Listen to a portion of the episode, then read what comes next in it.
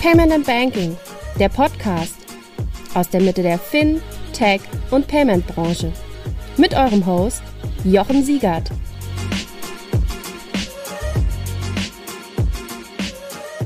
Holt eure Lederjacken raus und stimmt die Gitarren. Und dann kommt zur PEX 2024. Die Payment Exchange rockt in diesem Jahr die Welt des Zahlungsverkehrs. Am 6. und 7. März wird's heiß. PEX, Drugs and Rock'n'Roll ist nicht nur unser Motto, sondern ein Versprechen und somit eure Eintrittskarte in die Welt der Payment-Innovationen. Seid bereit für hitzige Debatten, Insights und echten Austausch.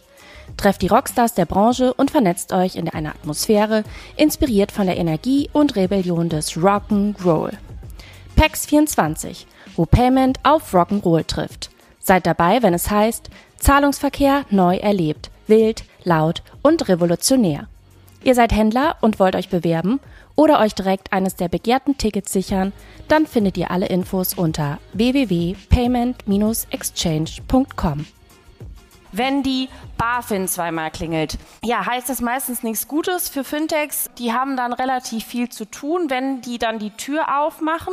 Ja, die Fintechs oder das weiß man zumindest, viele jammern, oh, die schlimme Regulatorik oder der schlimme Regulator in dem Fall schafft uns so viel Arbeit, die wir gar nicht bewerkstelligen können. Also, man hat immer Pro Probleme mit der Regulatorik und deswegen wollen wir heute mal darüber sprechen, ob es denn Lösungen gibt, wie denn gerade der aktuelle Stand ist, ob es Best Practices, Use Cases etc. gibt. Das macht Jochen und mit wem könnte er besser sprechen als jemanden, der Recht sozusagen einatmet und mit ganz, ganz, ganz vielen Fintechs in seinem täglichen Umgang arbeitet. Das ist Frank Müller.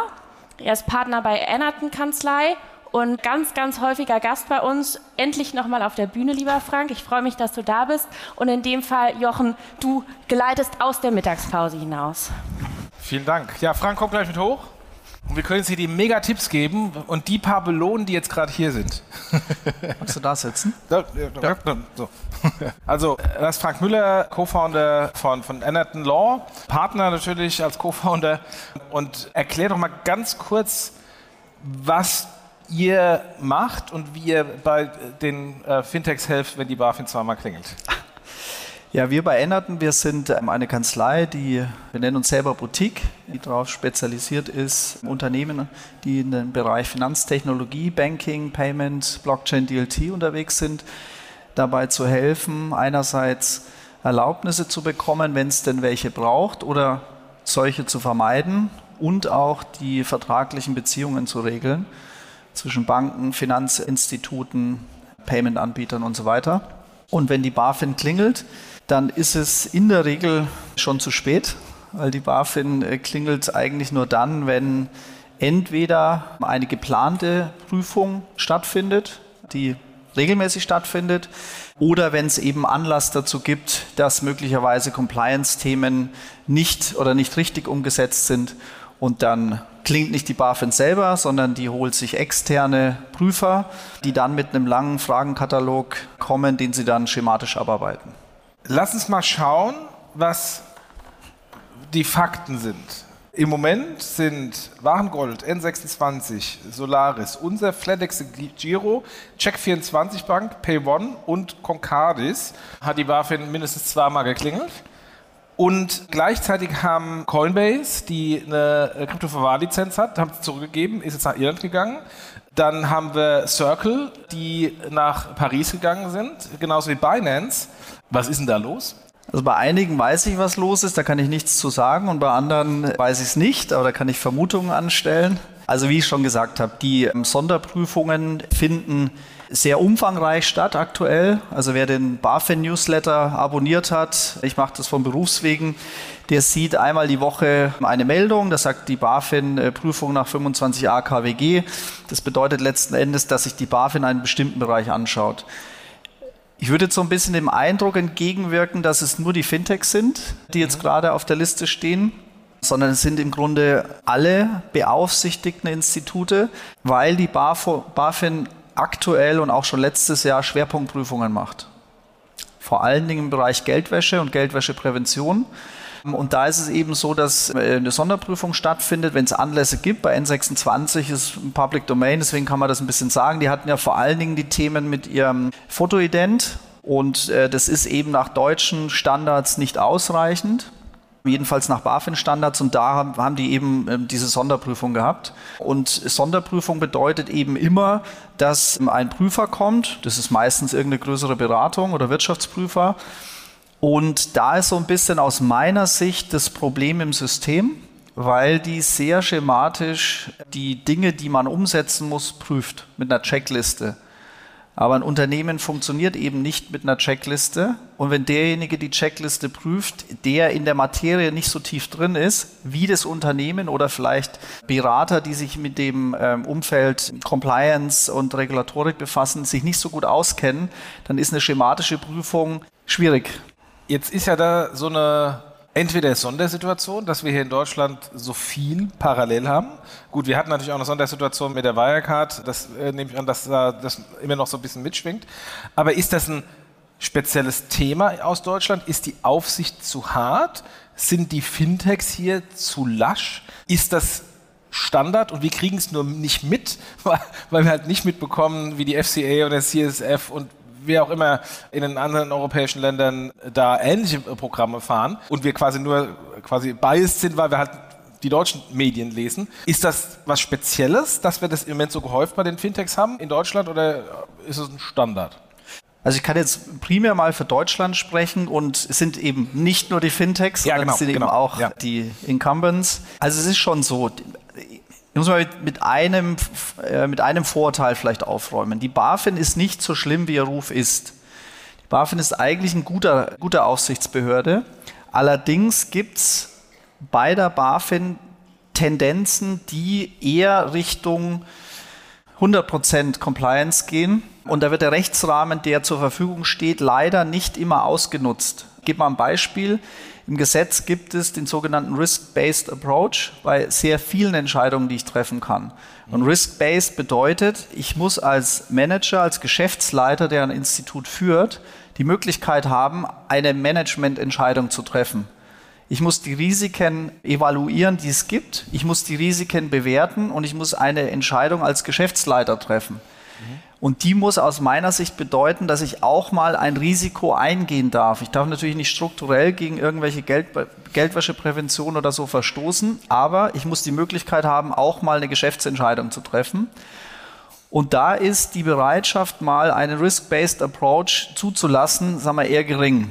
Und jetzt komme ich zurück auf das Beispiel mit, und das ist jetzt nichts gegen Wirtschaftsprüfer, sondern das ist einfach, der, der Fall ist einfach, da kommt einer, der sich mit der Materie vielleicht nicht so gut auskennt, wie das Unternehmen selber oder ein Rechtsberater in dem Bereich und der hat eine Checkliste. Und ein Unternehmen funktioniert aber nicht mit der Checkliste. Und wenn in der Checkliste jetzt drin steht, ich muss bei einem Onboarding von einem Kunden ein eine geldwäscherechtliches Onboarding machen, also ein KYC. Und da steht jetzt Video-Ident drauf. So, und jetzt mache ich aber kein Video-Ident, sondern was anderes. Dann habe ich da schon ein Finding. Und dann muss ich die Dinge beantworten. Und dann wird es mühsam. Und dann wird es vor allen Dingen sehr, sehr teuer. Das ist etwas, was bei der BaFin sehr häufig vorkommt, dass eben der Rechtsrahmen nicht voll ausgeschöpft wird und dass die BaFin auch nicht diesen Gesprächskanal hat, wie es beispielsweise bei anderen Aufsichtsbehörden ist. Zum Beispiel bei der FCA oder zum Beispiel bei der CSSF. Da kann man auch mal einen Hörer hochnehmen und kann mit denen telefonieren und kann da so ein bisschen mehr im direkten Austausch stehen. Das funktioniert mittlerweile besser bei der BaFin, aber noch nicht so gut wie bei anderen Aufsichtsbehörden. Jetzt ist ja, und jetzt auf, auf die Fintech-Seite äh, zu gehen, die Situation auf der Funding-Seite und somit auf der Headcount-Seite bei den Fintechs eine andere als bei den Banken. Die Banken haben über Jahrzehnte ihre Compliance-Systeme aufgebaut, die haben ihre Compliance-Struktur aufgebaut. Kann man darüber diskutieren, ist es da gut genug oder nicht? Aber auf der Fintech-Seite ist es ja häufig ein Greenfield-Ansatz und dann müssen die natürlich von der Compliance-Seite und die Systemen mithecheln mit dem Wachstum auf der, auf der Business-Seite.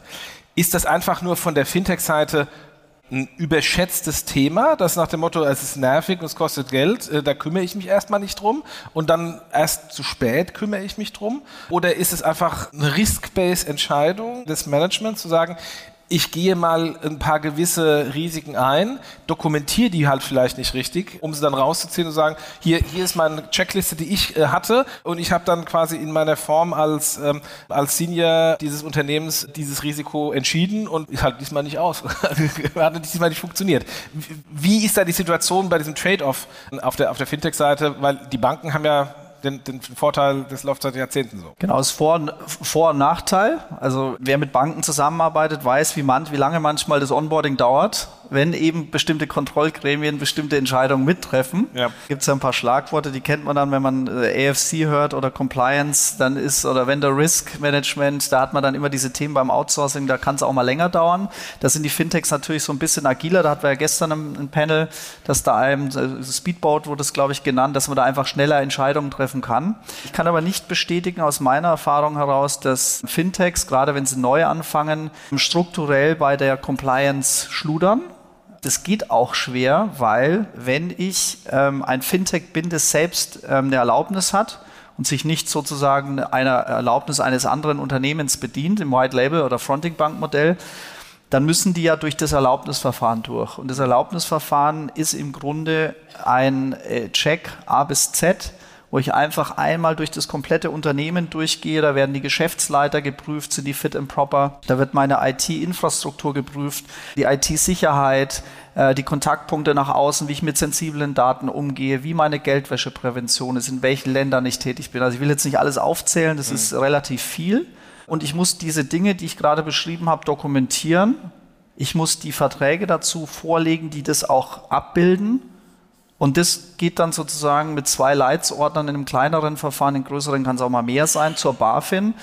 Die geht dann da einmal durch und dann hat man schon einen regulatorischen Aufsatz, der eigentlich funktionieren mhm. sollte. Es sind natürlich nicht alle Prozesse immer gleich umgesetzt. Die Probleme entstehen meines Erachtens dann, wenn die Fintechs erfolgreich sind, wachsen und ins Ausland äh, expandieren weil die dann eben schauen müssen, wie sie dort den, äh, in dem Marktumfeld ihr Geschäftsmodell ausrollen können. Mhm. Und da haben wir leider immer noch den, den Unterschied zwischen den Ländern in Europa, was die Standards in der Regulatorik angeht. Ja, wir haben die PSD 2, aber das ist eben eine, eine Richtlinie und keine Verordnung.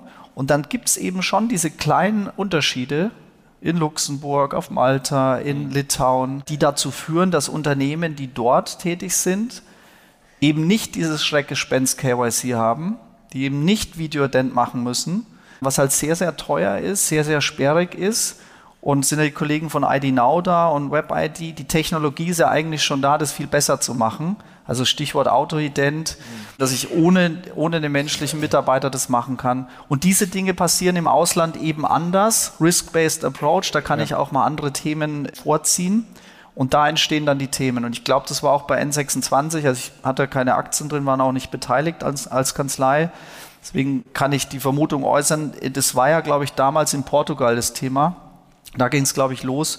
Und da haben sie eben mit Fotoident gearbeitet und das war eben nicht sauber. Und dann ist halt das Thema, wenn die BaFin dann zweimal klingelt und dann da ist, dann finden die auch was.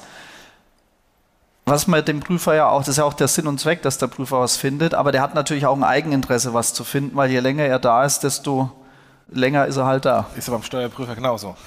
Jetzt würde ich mal allen unterstellen, die in irgendeiner Weise den ersten Schritt des Prozesses gegangen sind, sich einer Aufsicht äh, zu unterwerfen und das entsprechend begleitet haben, mit auch aufwendigen äh, Kosten von der, von der Legal-Seite, dass die jetzt nicht einfach dann, sobald sie die Lizenz haben, Kopf abschalten und sagen, ist mir alles wurscht. Wie sind denn aus deiner Sicht so Best Practices? Ich habe die Lizenz bekommen und ich möchte eben nicht, dass dann nach einem halben Jahr die BaFin zweimal klingelt und dann irgendwelche Probleme findet oder nach einem Jahr oder nach zwei Jahren. Wie sollte ich genauso diese, diese Probleme angehen, wenn ich jetzt dann von Deutschland nach Portugal, nach Luxemburg oder wo auch immerhin expandiere, um zu vermeiden, dass ich dann in diese, in diese Probleme stoße? Ist es eine Dokumentationsgeschichte, dass ich das besser dokumentieren muss? Sollte ich mir externen Rat holen, der äh, im Grunde eine, vielleicht einer der Wirtschaftsprüfer, dass der schon mal die Liste abmacht, dass ich da schon mal ticke, bevor ich das mache? Was wäre ein gutes Vorgehen für, für die Fintech C-Levels? Also es gibt verschiedene Ansätze. Wichtig ist, wenn ich schnell wachse, muss ich, ich meine, es ist eine Binse, muss ich halt meine Strukturen auch mitnehmen. Das heißt also, ich kann nicht einfach wachsen, wachsen, wachsen. Ich muss halt schauen, dass dann die Compliance-Themen eben nicht nur hier funktionieren, sondern eben auch in dem Land, in dem ich bin. Mhm. Das ist das eine. Und das andere ist, die BaFin prüft ja sowieso einmal im Jahr. Es gibt eine Sonderprüfung, eine, eine jährliche Jahresabschlussprüfung, eine jährliche Jahresabschlussprüfung, wo sich, wo sich die Aufsicht bestimmte Themen anschaut. Ja. Die schauen nie alles an. Es gibt immer Schwerpunktthemen. Aber die kämen da einmal durch. Und Geldwäsche ist natürlich ein ganz, ganz wesentliches Thema.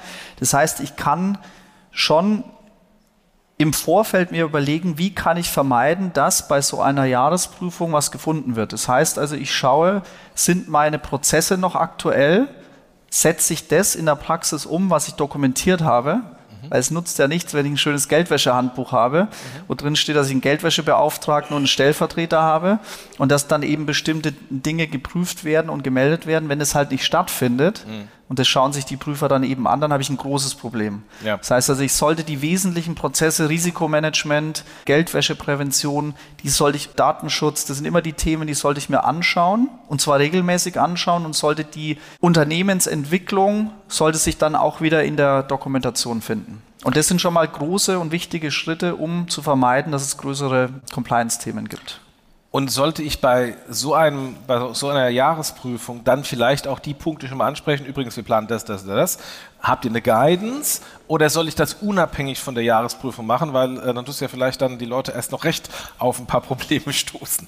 Also es, soll, es ist immer gut, wenn man gefragt wird, dass man eine Antwort hat. Das heißt also, wenn man irgendwo eine Schwachstelle hat, dann fände ich es besser, und das beraten wir auch, zu dem Unternehmer zu sagen, ihr dokumentiert jetzt, dass ihr eine, einen Verbesserungspunkt zum Beispiel bei der Geldwäsche habt.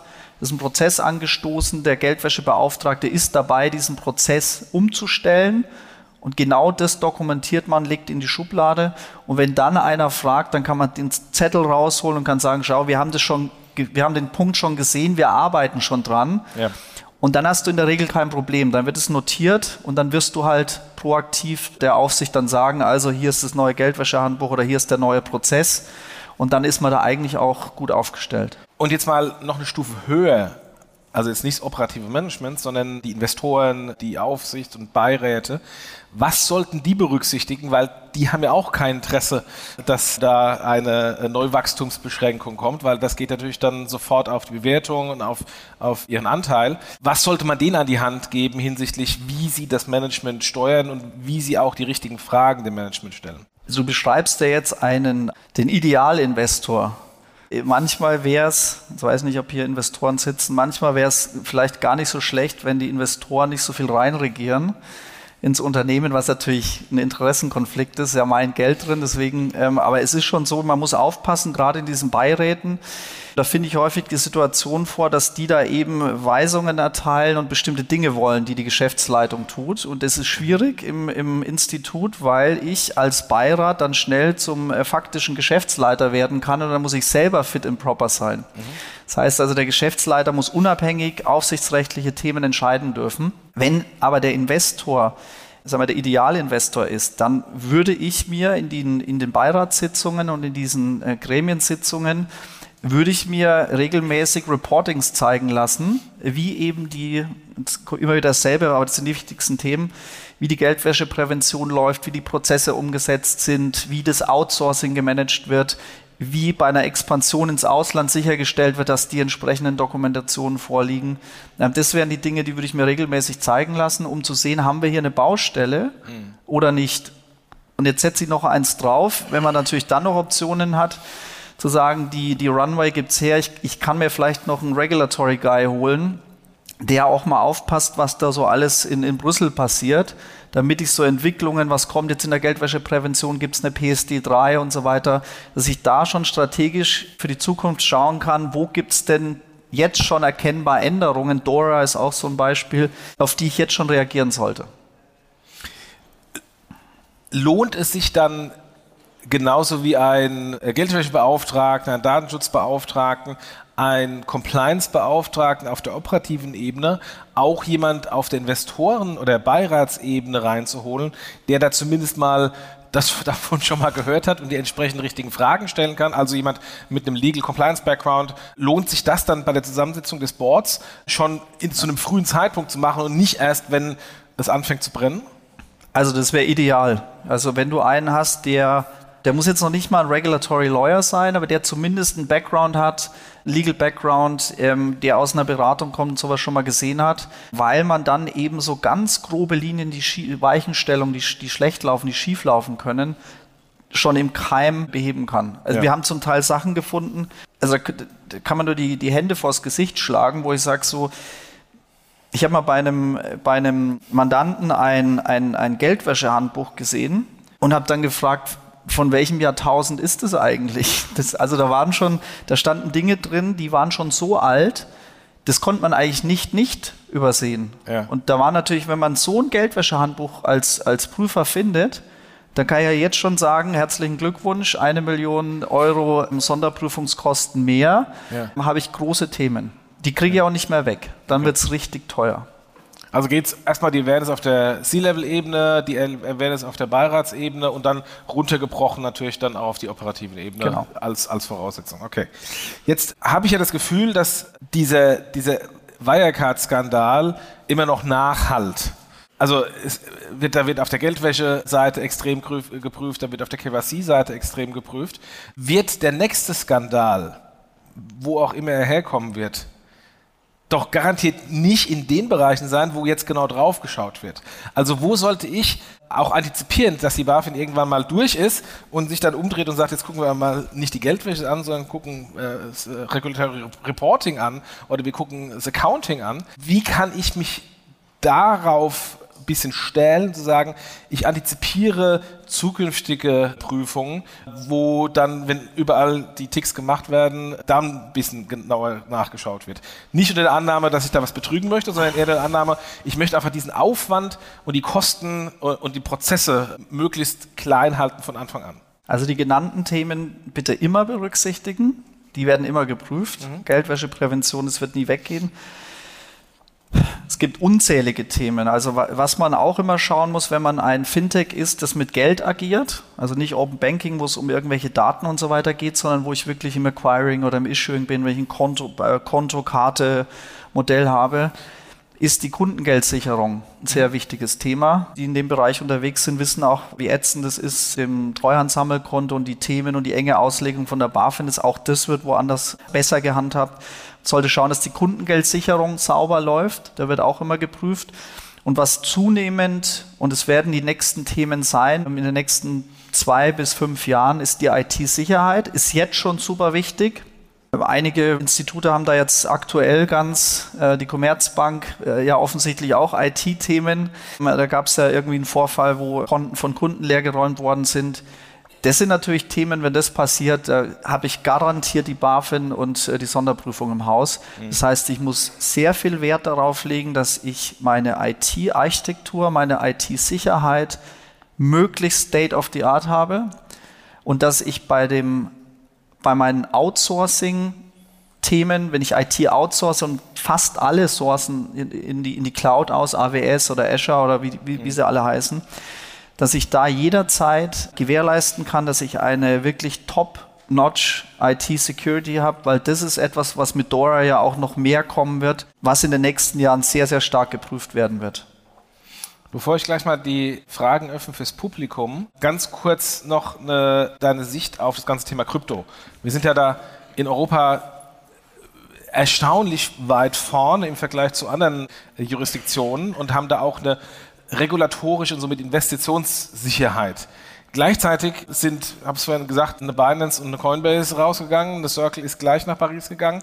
Haben wir auf der einen Seite jetzt, wo wir früher waren, doch wieder sind wir zu hart in Deutschland oder ist es eine Individualentscheidung, weil steuerliche Dinge da mitschwingen und ich da vielleicht auch lokale steuerliche Effekte nutzen kann als Anbieter?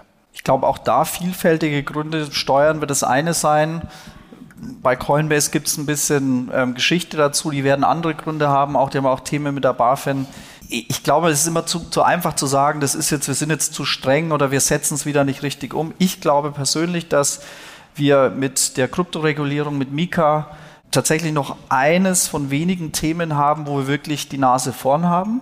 Also Krypto wird in Europa meines Erachtens, was diesmal die rechtliche Seite angeht, auf jeden Fall einen Standortvorteil haben im Vergleich zu den USA. Also ich würde jetzt in den USA kein Kryptoprojekt launchen wollen, weil da ist komplett unsicher, wie eigentlich die Regulierung läuft. Das, da haben wir jetzt eigentlich keinen Standortnachteil. Was ich aber glaube, ist, wir müssen als BaFin oder das BMF äh, muss aus meiner Sicht wieder Rahmenbedingungen schaffen, die gründerfreundlicher sind. Ich finde, dass der, der Patrick Lindner große Ankündigungen gemacht Christian hat. Lindner. Äh, Patrick, Patrick ein anderer. Ist ein anderer Christian Lindner, sorry.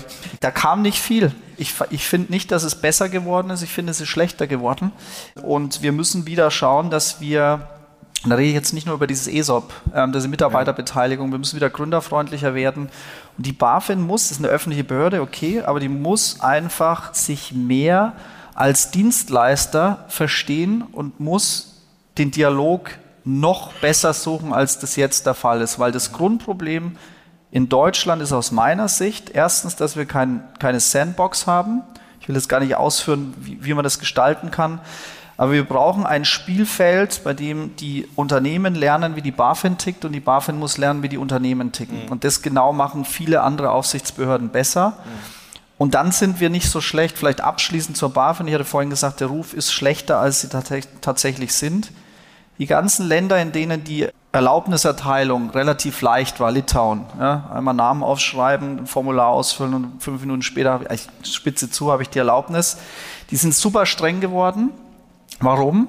Weil die einflussreichen Aufsichtsbehörden natürlich über die Gremien gesagt haben, so funktioniert es nicht. Ja. Und die haben dann jetzt ein großes Problem. Und diejenigen Unternehmen, die in Litauen, auf Malta, früher war es Luxemburg, das Thema ist, ist glaube ich, gut gelöst, die da ihre Erlaubnis bekommen haben, die wollen ja auch nach Deutschland, weil der Markt ja. groß ist. Die tun sich sehr schwer.